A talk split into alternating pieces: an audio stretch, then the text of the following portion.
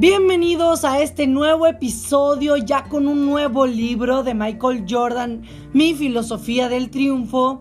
Y la primera, el primer tema que abarca son las metas, que dice paso a paso.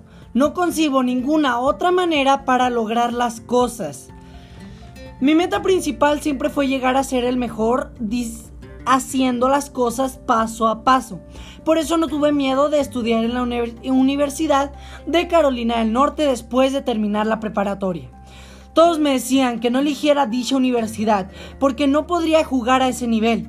Dijeron que debería asistir a la Academia de la Fuerza Aérea porque así tendría empleo al terminar los estudios. La gente tenía planes diversos para mí, pero yo tenía el mío.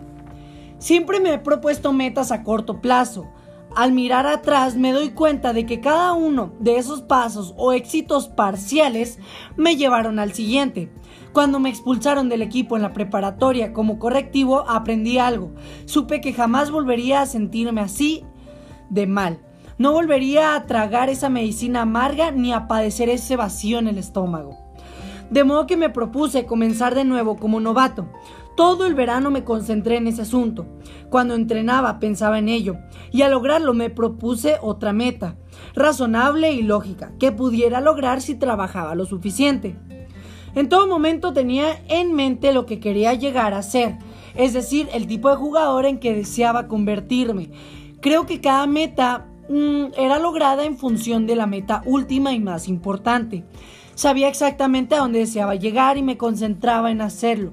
Las metas alcanzadas me llevaban a pensar en otras. Cada pequeño triunfo me hizo ganar un poco de confianza. Esta confianza me permitió competir en North Carolina. Eh, todo es una cuestión de mentalidad. Nunca escribí nada, solo me concentraba en el siguiente paso. Pienso que podría haber aplicado este sistema a cualquier actividad que hubiera elegido. No es tan distinto cuando, por ejemplo, una persona desea ser médico. Si esa es la meta principal y uno saca 6 en biología, lo primero que debe hacer es consiste en sacar 8 y luego 10 en esa materia. Debe perfeccionarse el primer paso y después hacer lo mismo con la química o la física. De esos pequeños pasos, si no lo hace, estará expuesto a todo tipo de frustraciones. ¿De dónde obtener confianza si la única medida del éxito es llegar a ser médico? Si usted lo intenta con toda su capacidad y no llega a ser médico, ¿significa esto que su vida es un fracaso? Por supuesto que no. Todos los pasos preliminares son como las piezas de un rompecabezas. Al unirse forman una imagen. Si el rompecabezas llega a completarse, usted ha logrado su propósito. Si falta una pieza, no se desanime. Si ha hecho su mejor esfuerzo, habrá logrado muchas cosas a lo largo del camino.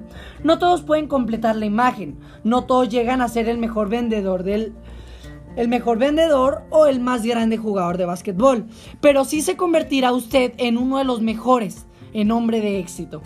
Esta es la razón por la que siempre me he propuesto metas de corto plazo. No importa si se trata de golf, básquetbol, negocios, vida familiar o béisbol. Me propongo metas realistas y concentro toda mi atención en ellas. Pregunto, leo y escucho. Eso hice respecto del béisbol con los Medias Blancas de Chicago. No temo preguntar cualquier cosa a quien sea si no tengo las respuestas o el conocimiento que necesito. ¿Por qué de tener miedo? Mi intención es llegar lejos y por esto pido ayuda e instrucciones. No hay nada de malo en ello. Paso a paso no concibo ninguna otra manera para lograr las cosas. A este punto, antes de pasar ya al siguiente tema, creo que algo que faltó aclarar aquí, que es realmente necesario, es que si tú quieres llegar a ser exitoso, entonces si deseas dejar tu huella, es buen momento de alzar tu cama. Es lo primero que debes hacer. ¿Por qué? Bueno, esto tiene una definición, una respuesta psicológica, ¿no? Cuando uno alza su cama, es la de cuenta la primer meta pequeña del día. Cuando uno lo hace, como que le da gusto, le da placer y le anima a seguir haciendo lo mismo, le anima a seguir dando metas, haciendo metas, ¿no? Entonces esa es otra de las recomendaciones. ¿Quieres cambiar al mundo? Comienza alzando tu cama y verás que sí lo vas a lograr.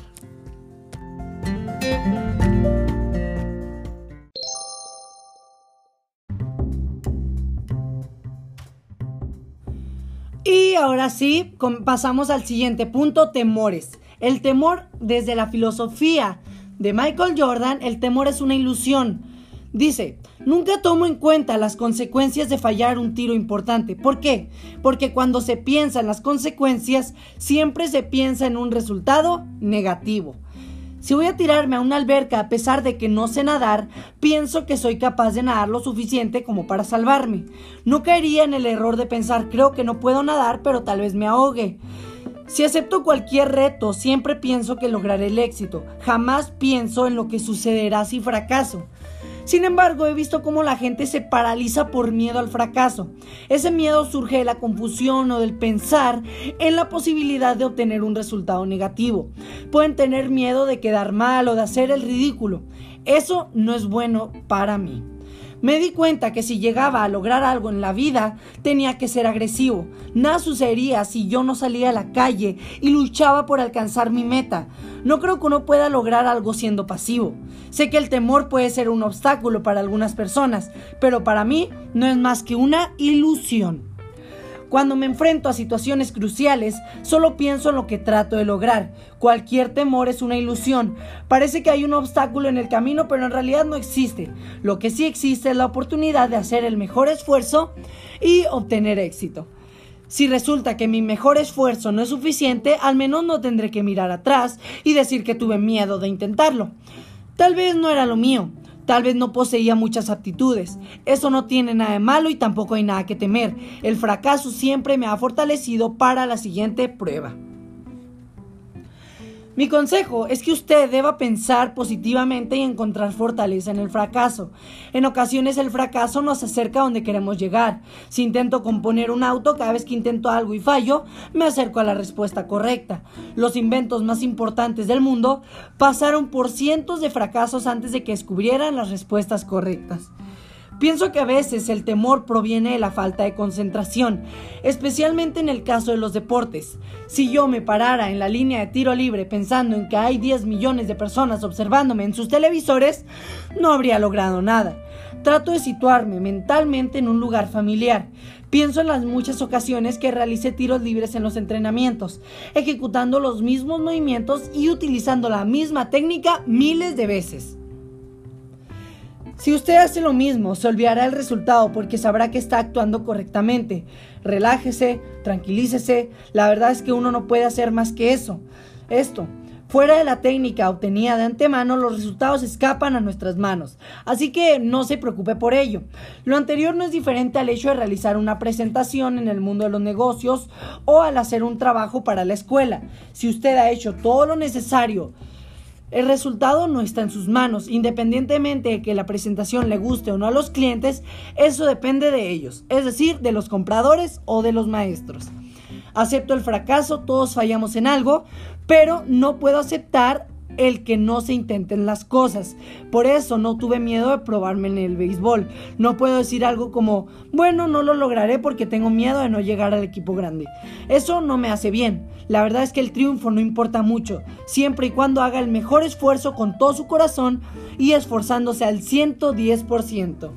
Recuerde, el temor es una ilusión.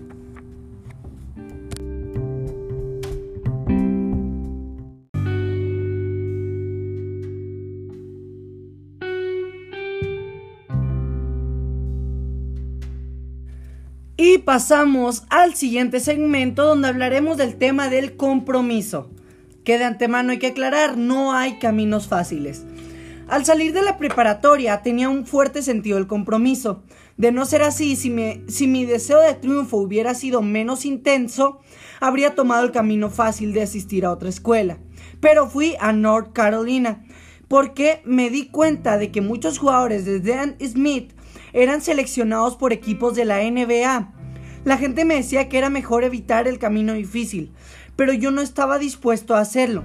El compromiso con mis metas determinaba cada acto. Quería descubrir las cosas por mí mismo, deseaba conocer el terreno que me encontraba. Siempre he creído que si uno se pone a trabajar, los resultados llegarán tarde o temprano. No hago las cosas creyendo a medias. Sé que al hacerlo así, solo puedo esperar resultados mediocres. Por eso me concentro en los entrenamientos tanto como en los juegos. Es una actitud que se puede abrir y cerrar como si fuera un grifo. Sería imposible hacerme tonto en los entrenamientos y después, al necesitar más empuje en el final de un juego, pretender que el esfuerzo se refleje. Pero así es como Mucha gente aborda sus asuntos y por eso muchos fallan. Hablan como si en verdad estuvieran comprometidos para dar lo máximo de que son capaces. Dicen lo correcto y aparentemente hacen su mejor esfuerzo manteniendo las apariencias. Pero cuando llega el momento de la verdad, buscan razones y no respuestas.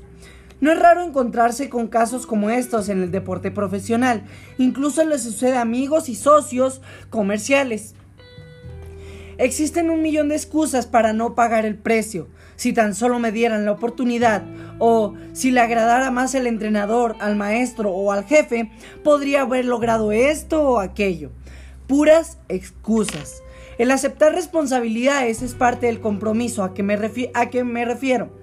Por supuesto que encontrará usted obstáculos o distracciones. Si trata de lograr algo, siempre habrá problemas en el camino. Yo me he topado con ellos. A todos nos ha sucedido. Pero los obstáculos no tienen por qué detenerle. Al toparse con un muro, no de, la, no de la espalda considerándose derrotado. Arrégleselas para escalarlo, para romperlo o camine alrededor para superarlo. Yo recibí una gran lección con respecto a, las distracciones durante el primer año que pasé en North Carolina. Resultó que ese periodo fue el mejor de mi vida estudiantil en la universidad. En razón de ello nacieron toda clase de esperanzas. Yo traté de basar mi vida en dichas esperanzas.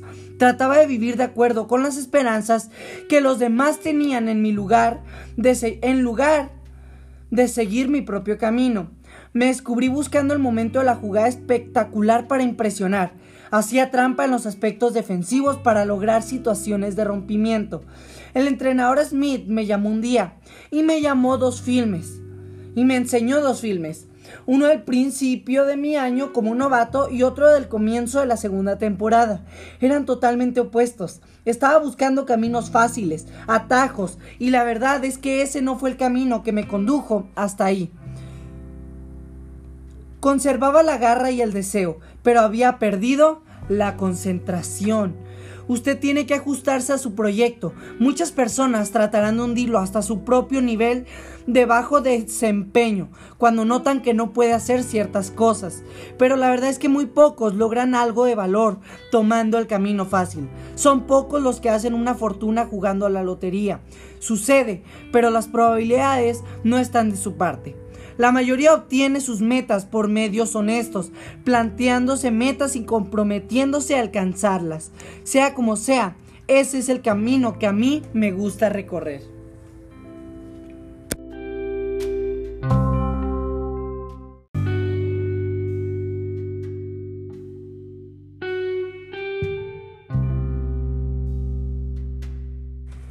Y pasamos ahora al siguiente segmento de trabajo en equipo que menciona Michael Jordan, el talento gana juegos, pero el trabajo de equipo y la inteligencia ganan campeonatos.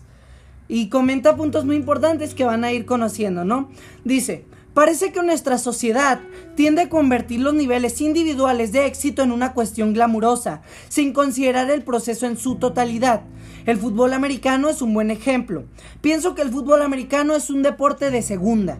Ahí tiene usted a la estrella, el, mariscal de campo, quien es muy inteligente y que probablemente sea capaz de conducir al equipo, pero no puede hacerlo sin contar con el apoyo de los guardias y tackles que están frente a él. Sin embargo, los, defensas ganan centavos de cobre, mientras que el mariscal de campo gana dólares de plata sólida. No tiene sentido. Si no se tiene a ese grupo de apoyo, el dólar vale menos que un centavo. Pasa exactamente lo mismo en una empresa. ¿De qué sirve un gran ejecutivo con ideas brillantes si no cuenta con las personas que han de convertirlas en realidad? Si usted no pone a cada pieza en su lugar, particularmente en las bases, de nada sirve la idea. Puede tener los mejores vendedores del mundo, pero si los obreros que no facturan el producto no son buenos, nadie los comprará. En los Bulls teníamos a dos tipos con diferentes habilidades, Carl White y John Paxson. no sé si así se pronuncia. Encontramos la manera de usar su talento en el marco del equipo. Lo mismo sucede con los trabajadores de la parte baja de la escalera, en relación a los dirigentes de empresa. Los gerentes, al igual que los entrenadores de básquetbol, deben encontrar la manera de utilizar el talento individual para lograr los objetivos de la empresa. Cuando empezamos a ganar campeonatos, existía un acuerdo entre los 12 jugadores. Todos sabíamos cuáles eran los roles a desempeñar, conocíamos nuestras responsabilidades y capacidades. Por ejemplo, Sabíamos que era importante meter a Bill en el juego desde el principio. Sabíamos que si John acertaba el primer tiro, debería abrir paso a Scottie Pippen, Armstrong y a mí. Ese era el tipo de cuestiones que debíamos comprender y aceptar para ganar campeonatos. Nos tomó cierto tiempo comprenderlo. Se trata de un proceso en que debe desaparecer el egoísmo. A nuestra sociedad le cuesta trabajo entenderlo. A veces la gente no sabe desempeñar roles que requieren olvidarse de ser superestrella. Por lo general domina una tendencia a ignorar o faltar el respeto a las partes que permiten el funcionamiento del todo. Es natural que se presenten altas y bajas particularmente si los encargados de lograr un alto nivel de eficiencia son individuos.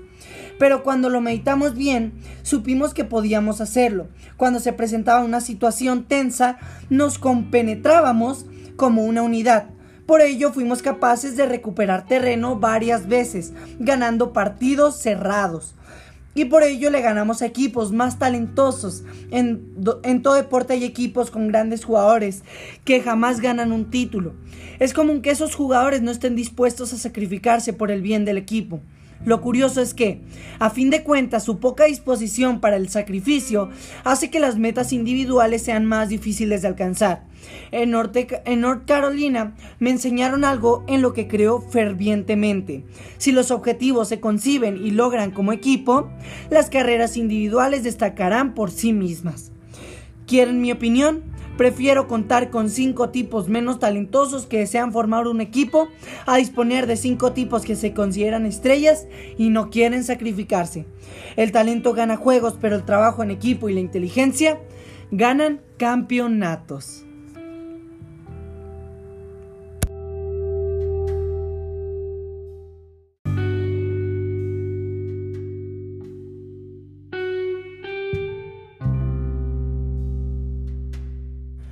Y ahora cambiamos de segmento a lo básico. En el instante mismo que uno se aleja de lo básico, los cimientos se debilitan hasta derrumbar toda la estructura. Realmente me dejó impactado este capítulo y ya entenderán por qué. Dice, las cuestiones básicas fueron parte crucial de mi juego en la NBA. Todo lo que hice, todo lo logrado, depende de mi manera de asimilar lo básico para aplicarlo a mis habilidades. En realidad los cimientos, las piedras o principios básicos permiten que todo funcione. No importa cuáles sean sus actividades o metas, jamás podrá prescindir de lo básico si quiere ser el mejor. Hay mucha gente con grandes habilidades, pero al no saber cómo aplicarlas a una situación particular, ¿de qué le sirven? ¿A quién le importa que alguien tenga talento si no mantiene una buena postura para acertar los tiros libres? ¿Para qué sirve memorizar los libros si no se aprende nada? A muchas personas no les interesa este tema, buscan resultados gratificantes, instantáneos y deciden saltarse unos cuantos escalones. Tal vez no practiquen la, la, la, conducción del balón porque no suelen conducirlo mucho en los juegos. Quizá no desarrollen técnicas de tiro apropiadas porque no dependen de su capacidad anotadora. Al principio pueden salirse con la suya, pero llegará un momento en que todo quedará al descubierto. Parece que esta gente se preocupa tanto por componer una obra maestra que ni siquiera domina la escala musical. Es imposible lograr este objetivo si no se domina lo básico.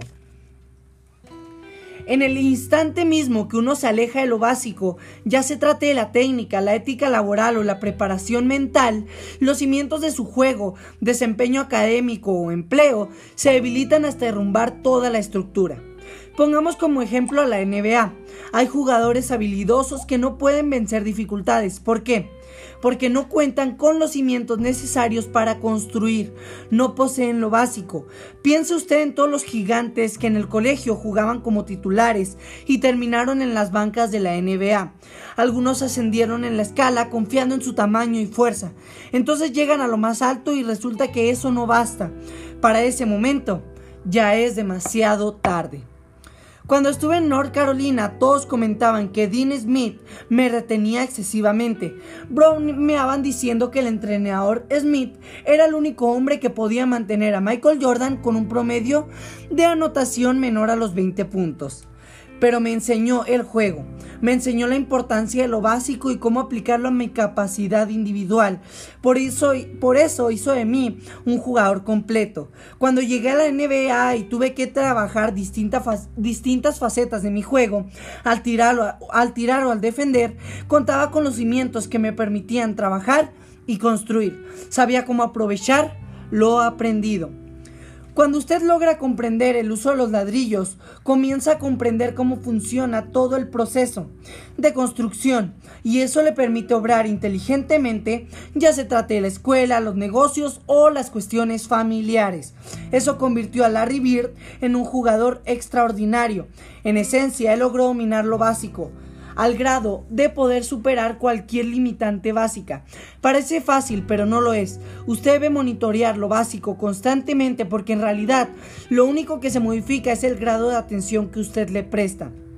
Recuerde que, a fin de cuentas, las cuestiones básicas no cambiarán jamás. Todo se resume en una sentencia muy sencilla. Existen buenas y malas maneras de hacer las cosas. Usted puede practicar el tiro ocho horas diarias, pero si la técnica es errónea, solo se convertirá en un individuo que es bueno para tirar mal. Vuelva a lo básico y elevará el nivel de todo lo que haga.